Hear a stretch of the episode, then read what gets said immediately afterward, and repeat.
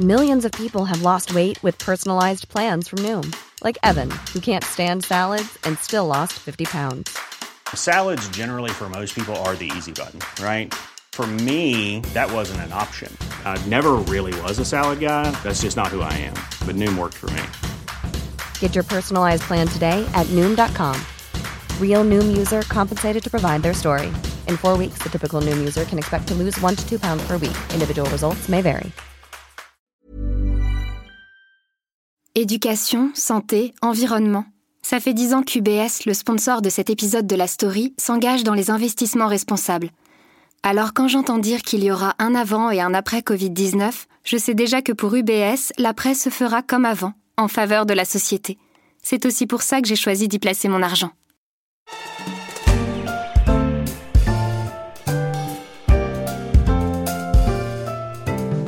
Le 26 mai prochain auront lieu les élections européennes. Ce sera un temps fort de l'actualité politique cette année. Avec la montée des populismes, la légitimité de l'Europe est de plus en plus mise en question. Pourtant, l'Europe, ça doit bien servir à quelque chose, au-delà de la création d'un grand marché économique européen. Et c'est la question que je me suis posée. Mais au fait, l'Europe, à quoi ça sert? À étudier et à mieux connaître ses voisins. C'est le premier volet de notre série européenne je suis Pierrick Fay, vous écoutez La Story, le podcast de la rédaction des échos.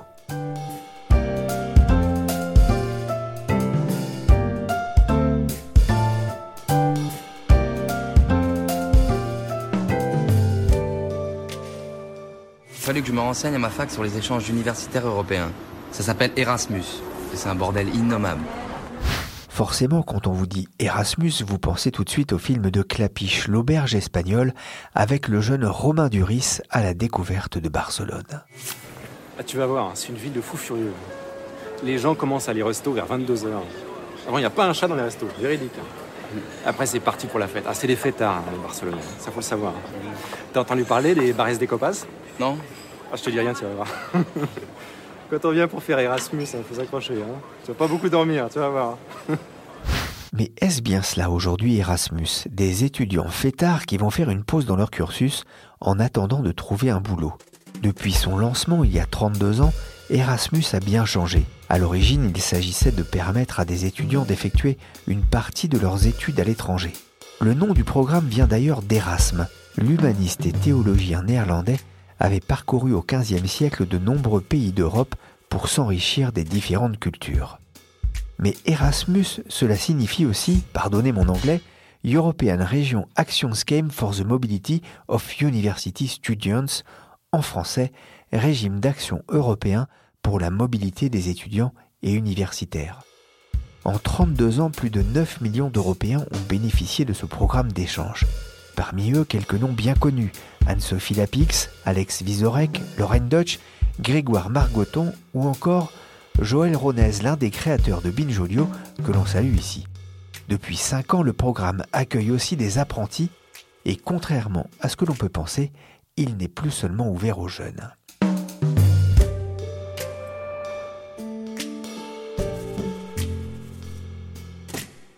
Il y a quelques mois, Nathalie Silbert s'est penchée sur le bilan d'Erasmus pour les éco-weekends. Elle est grand reporter aux échos et avec elle, je suis remonté aux origines et à l'ambition du programme. Erasmus était un projet euh, qui, s'est développé notamment grâce à François Mitterrand pour promouvoir l'Europe des, citoyens. Il existait euh, déjà des accords entre les, universités, l'éducation euh, entre les différents pays d'Europe, mais ça fonctionnait pas très bien. Et c'est François Mitterrand qui a décidé de dégager les moyens financiers nécessaires pour lancer le projet. Nathalie, quel bilan est-ce qu'on peut faire d'Erasmus 32 ans? Plus tard, bien au-delà de, l'image d'Épinal maintenant de, l'auberge espagnole C'est un très bon bilan d'abord par les chiffres. On a plus de 9 millions de personnes qui sont parties avec Erasmus, dont près de 4 millions et demi d'étudiants, donc ce qui est énorme. Les Français font partie d'ailleurs des, premiers à participer euh, au programme. On a 33 pays qui, y participent, euh, donc ça va bien au-delà de, de l'Europe euh, aujourd'hui. Et hum, Erasmus aujourd'hui concerne des, profils très différents qui vont euh, des étudiants d'université mais aussi des collégiens, des lycéens, des demandeurs d'emploi, des apprentis. Il y a une vraie euh, volonté de démocratisation du programme aujourd'hui. Parce que ça, c'est un coût important pour euh, l'Union européenne. Oui, mais euh, sur la dernière période, euh, on était sur un budget de 14 milliards euh, et demi sur 2014-2020 et sur 2021-2027, la Commission a proposé de doubler encore ses financements pour tripler le nombre de bénéficiaires et le Parlement européen est même prêt à aller au-delà puisqu'il propose de tripler le budget. Mais tout ça est encore en négociation. C'est on peut parler d'une vraie réussite européenne? Oui, c'est une vraie réussite européenne dans le sens où il n'y a aucune contestation de l'idée d'Erasmus. Même les pays euh, où on voit euh, la fibre anti-européenne se développer ne remettent pas en cause le programme. On l'a vu avec les Anglais notamment. Lorsque le, le, Brexit a été voté, euh, The Guardian avait titré Keep Erasmus, parce que le programme est très très important pour eux. D'ailleurs, ils sont assez... Garder Erasmus en français. Hein. Pardon, oui, garder Erasmus en français. Parce que le programme, effectivement, plaît beaucoup aux Anglais Le programme plaît beaucoup aux Anglais. Tout le monde y trouve un véritable enrichissement. L'idée d'Erasmus, c'est quand même de connaître l'autre, de, de, savoir comment... De, de connaître sa culture, voir comment il travaille, découvrir des nouvelles méthodes pédagogiques euh, c'est s'ouvrir à l'autre et personne n'a envie de renoncer à ça. Personne ne veut y renoncer, pas même les Anglais et certainement pas les anciens d'Erasmus aux commandes de l'Union européenne. Et je me suis demandé si on pouvait voir cela comme un gage de l'avenir de ce programme. C'est un gage, en tout cas c'est un point très positif puisque ce sont des gens qui continuent de promouvoir l'idée d'Erasmus et qui veulent euh, aller plus loin. Et effectivement, on voit que Xavier Bettel, le Premier ministre du Luxembourg, euh, Charles Michel, le Premier ministre euh, en Belgique, Stéphane Séjourné, qui est le directeur de campagne de Nathalie Loiseau, tous sont passés par Erasmus et tous ont une fibre européenne très, très prononcée. On peut aussi citer d'ailleurs, j'oubliais Sandro Gozzi, qui est lui aussi euh, sur la ligne En Marche, qui est, l'ancien secrétaire d'État euh, aux affaires européennes italiennes, qui, a fait Erasmus. Et, tous en gardent, c'est ce qui est émouvant, un, souvenir très très fort et vous explique très bien l'aspect fondateur que ça a pu avoir dans, leur parcours et dans, dans leurs convictions.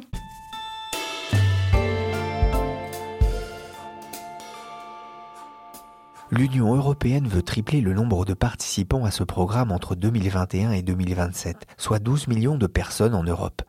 Mais ces Erasmusiens, qui sont-ils? J'ai voulu voir un peu plus loin, et je me suis adressé à Isabelle Maradan. Elle a écrit pour les éditions de La Martinière 30 portraits de jeunes Français qui ont suivi le parcours Erasmus. Elle a aussi travaillé sur un documentaire, Les enfants d'Erasmus pour Arte.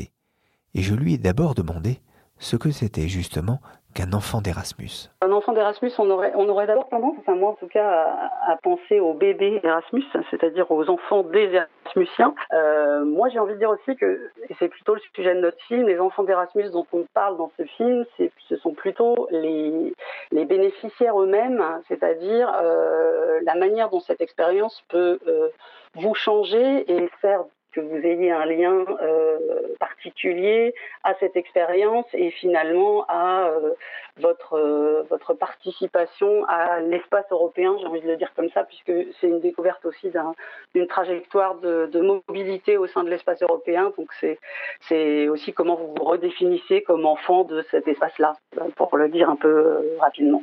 Les Français que vous avez rencontrés, euh, que ce soit pour le livre euh, que vous avez publié aux éditions de La Martinière ou via ce, documentaire pour Arte, quel regard est-ce qu'ils portent aujourd'hui sur l'Europe Je crois qu'il n'y a pas de, regard type. Enfin, c'est compliqué de, développer un, portrait robot, mais en tout cas, euh, pour certains, alors notamment, je pense, je pense à ceux qu'on a rencontrés pour le film. On a notamment des couples binationaux qui se sont formés, qui parfois, c'est le cas d'un couple d'architectes euh, qui sont partis euh, pendant leurs études d'architecture il y a euh, plus de 20 ans, au tout début du programme même.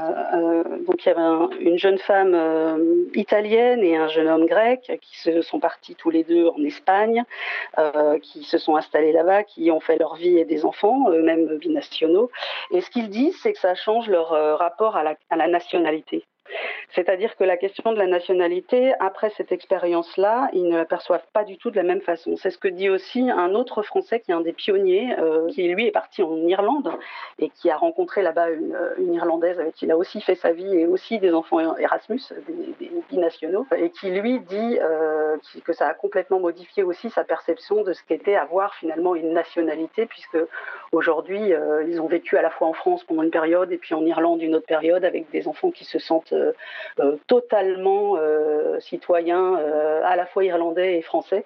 Et donc ça change complètement ce rapport à la nationalité. Donc je pense que c'est peut-être ça la, remise en question. Alors après, tout dépend du type d'Erasmus, de la durée, etc. Là, on parle de mobilité longue suivie d'expatriation, ce qui n'est pas le cas de tous les Erasmus. Mais effectivement, ça redessine complètement le rapport au territoire dans lequel on vit et dans lequel on évolue. Erasmus éveille d'une certaine façon la conscience européenne.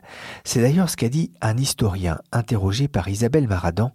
Pour lui, c'est la première génération d'Européens qui va de soi. Oui, c'est ce que disait un historien euh, de l'université d'Oxford. Effectivement, lui considère que c'est la première génération. Alors on parle de génération Erasmus. Après, euh, il faut modérer un peu cette idée de génération, parce que si vous voulez, quand on considère qu'il y a 9 millions de bénéficiaires sur euh, 30 ans d'Erasmus, puisqu'on a fêté les 30 ans du programme euh, il y a deux ans maintenant, on peut considérer que ces 9 millions-là formeraient une génération Erasmus. Après, euh, il est évident qu'on n'a pas la totalité d'une génération d'étudiants ou autres bénéficiaires du programme qui partent en Erasmus. Donc c'est un peu compliqué de parler vraiment de génération.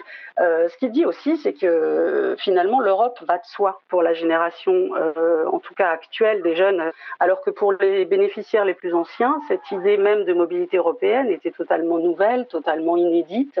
C'était même une expérience assez rare, hein, puisque la première année, il n'y a que 3000 étudiants qui sont partis en 1987, donc on voit bien que le programme a pris de l'ampleur.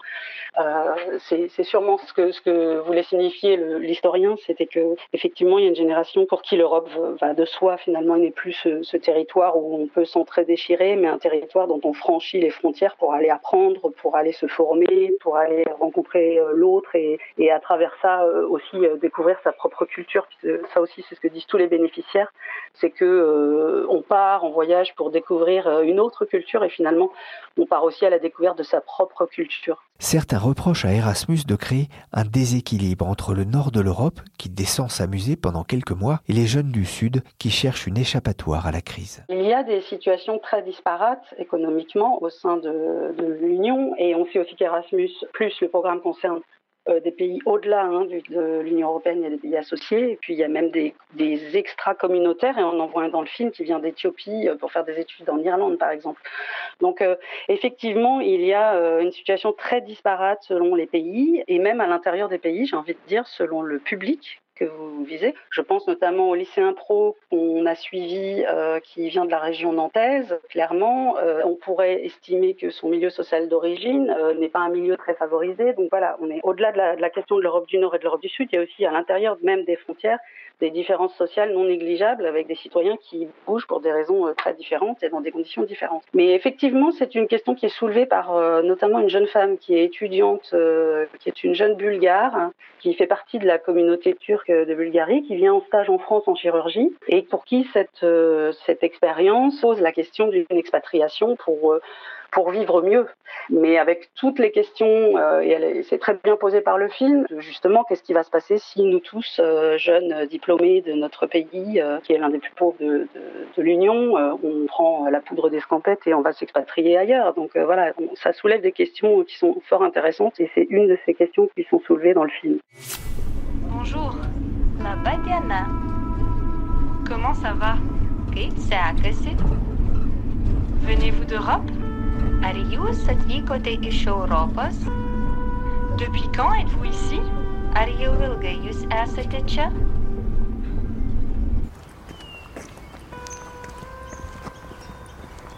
C'est la première fois que je quitte mon pays euh, aussi loin. Et là, je montais carrément euh, au nord de l'Europe, euh, dans un tout petit pays qu'on oublie même sur la carte de l'Europe. L'un des enjeux des élections européennes portera justement sur l'ouverture de l'Europe aux autres.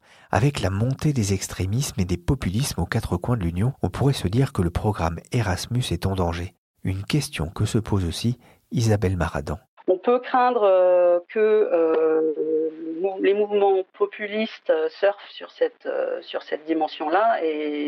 Mais après, je crois quand même qu'il reste euh, un attachement à ce programme et qu'il y a encore, euh, y compris des, des, femmes et des hommes politiques pour le défendre euh, au sein de, l'Union européenne, puisque c'est sans doute le programme qui est perçu comme le programme le plus humain, le plus incarné, c'est-à-dire que quand on se demande ce que peut faire l'Europe pour nous, Erasmus, clairement, c'est un programme qui est vécu non seulement par les bénéficiaires, mais par leurs familles, et qui est vraiment une, une incarnation de ce que peut faire l'Europe pour vous euh, en termes de voilà d'opportunités. Donc euh, par rapport à une idée peut-être plus lointaine et bureaucratique de l'Europe. Mais effectivement, c'est un c'est une question euh, saillante ou en tout cas très présente, euh, étant donné le contexte, on va dire, euh, de montée des populismes, des nationalismes et pourquoi pas d'un repli sur soi, qui serait effectivement l'inverse de la, démarche qui est portée par, le programme Erasmus. Le documentaire Les enfants d'Erasmus, l'Europe pour tous, coécrit par Isabelle Maradan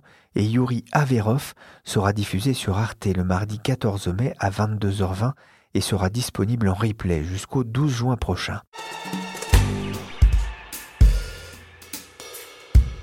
Étudiants, bénévoles, enseignants, apprentis, ils sont de plus en plus nombreux à vouloir bénéficier du programme Erasmus. 85 000 personnes ont bénéficié en France d'un financement de Bruxelles l'an dernier, presque 10 000 de plus qu'il y a un an. C'est l'équivalent de la population d'une ville comme Dunkerque ou Poitiers. Un succès. Parmi eux, 18 000 apprentis et 49 000 étudiants. Cela représente un coût de 200 millions, en hausse de 23% le signe que le programme est considéré en France comme indispensable, avec une volonté de démocratisation via le versement de bourses.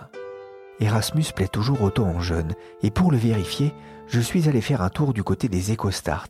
Il faut descendre un étage, une vingtaine de marches jusqu'au bureau de Julia Lemarchand.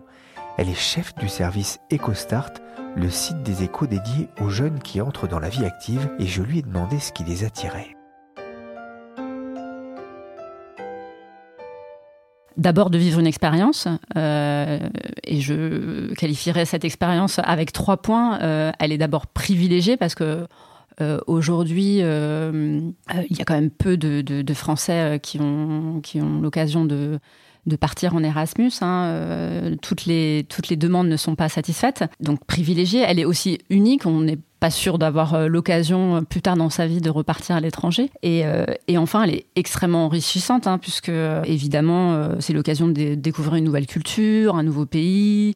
de faire peut-être du tourisme aussi, de découvrir une nouvelle façon d'enseigner, d'apprendre une nouvelle langue, donc, et aussi de faire un break parce que ces jeunes, euh, finalement, ils voient cette opportunité d'un semestre ou d'une année à l'étranger bah, pour se poser des questions sur, euh, sur leur orientation, euh, sur leur insertion professionnelle. Est-ce que j'ai choisi le bon métier? Ça permet de prendre du recul, de la distance par rapport à, à, ces études. Et c'est une expérience de vie un peu unique au sens où on va voir un gros enjeu de socialisation. À ce moment-là, on va être loin de sa famille, de ses amis.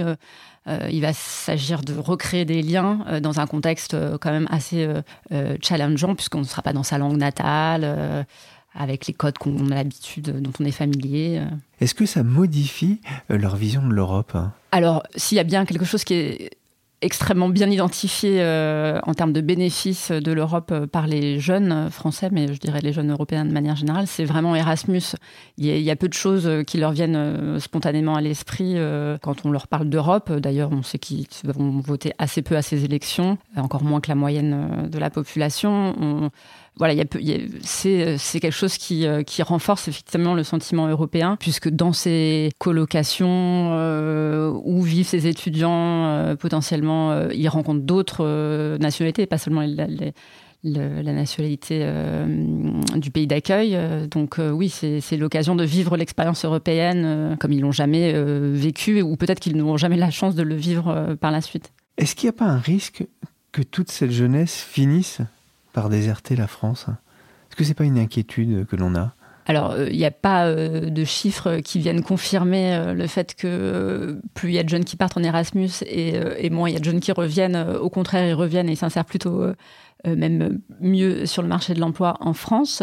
Euh, ce qu'on constate, au contraire, c'est que ces dernières années, il y a eu euh, de moins en moins d'envie de partir s'expatrier pour le travail. Donc après les études à l'étranger, ça s'est constaté dans des, dans des sondages, là plutôt sur la base d'envie de, s'expatrier, hein, qui est encore très forte, bien sûr, mais aussi sur les chiffres d'insertion des jeunes diplômés euh, des grandes écoles notamment, où là on voit qu'il y a une baisse euh, régulière ces trois dernières années, avec euh, finalement une, portion assez, assez minuscule, de peut-être 13%, je crois, de, de jeunes qui débutent leur vie professionnelle à l'étranger. Donc c'est quand même... une toute petite minorité de, de jeunes qui restent ou qui décident de démarrer leur carrière à l'étranger.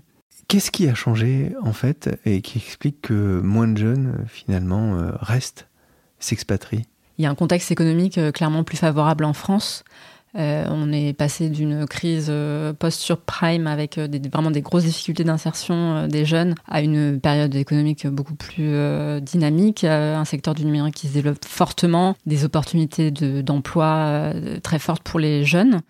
Euh, et un, un, écosystème euh, start-up euh, qui s'est fortement développé aussi ces dernières années, à la fois pour y travailler, mais aussi pour entreprendre avec des structures et des, des programmes d'accompagnement de plus en plus nombreux pour les jeunes français. Donc pourquoi partir à l'étranger finalement si on peut faire de belles carrières en France et aussi de, belles carrières presque internationales en France, parce qu'il y a aussi beaucoup de start-up de plus en plus de startups euh, étrangères qui viennent s'installer en France et des incubateurs comme Station F avec euh, des vocations quand même beaucoup plus internationales, des programmes qui attirent de plus en plus de salariés étrangers qui viennent travailler en France. Donc euh, il y a un contexte quand même, la possibilité de travailler dans un contexte international aussi en France, ce qui n'était pas le cas il y a encore quelques années, à part dans certains secteurs.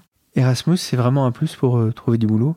Clairement, c'est un atout on dit que les voyages euh, forment la, jeunesse, hein, mais euh, cet adage-là, il a été vérifié, euh, notamment par des chercheurs qui ont montré que ça développait énormément de, compétences, ce qu'on appelle aujourd'hui les soft skills, de confiance en soi, de, bah, de gérer les imprévus, d'organisation, beaucoup de ces, ces, compétences qui sont demandées aujourd'hui par, par les employeurs. Et des chiffres prouvent aussi que les, les jeunes qui, qui ont eu cette expérience encadrée à l'étranger euh, s'insèrent plus vite sur le marché du travail euh, et aussi ont une impression euh, très bonne, près de 9 sur 10, voient leur emploi, enfin, perçoivent leur employabilité comme améliorée au sortir d'un tel programme. Pour être complet sur ce programme qui a changé l'Europe et les Européens, sachez que c'est la France qui envoie le plus d'étudiants en programme Erasmus ⁇ ce qui inclut donc les apprenants de la formation professionnelle devant l'Allemagne, l'Espagne et l'Italie. Leur destination préférée, l'Espagne, qui vient de détrôner le Royaume-Uni, victime des incertitudes sur le Brexit, comme quoi sur le sujet, il est vraiment difficile d'échapper à l'auberge espagnole.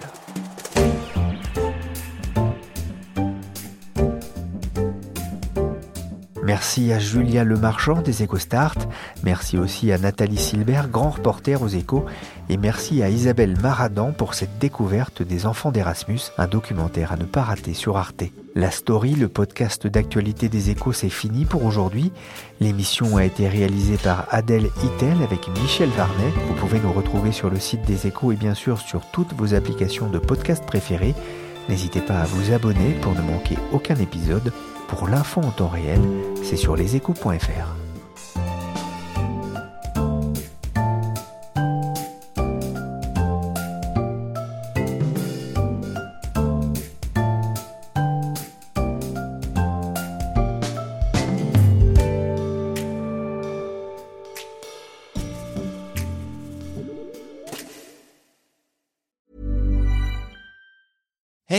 Danny Pellegrino from Everything Iconic. Ready to upgrade your style game without blowing your budget? Check out Quince. They've got all the good stuff shirts and polos, activewear, and fine leather goods, all at 50 to 80% less than other high end brands. And the best part? They're all about safe, ethical, and responsible manufacturing.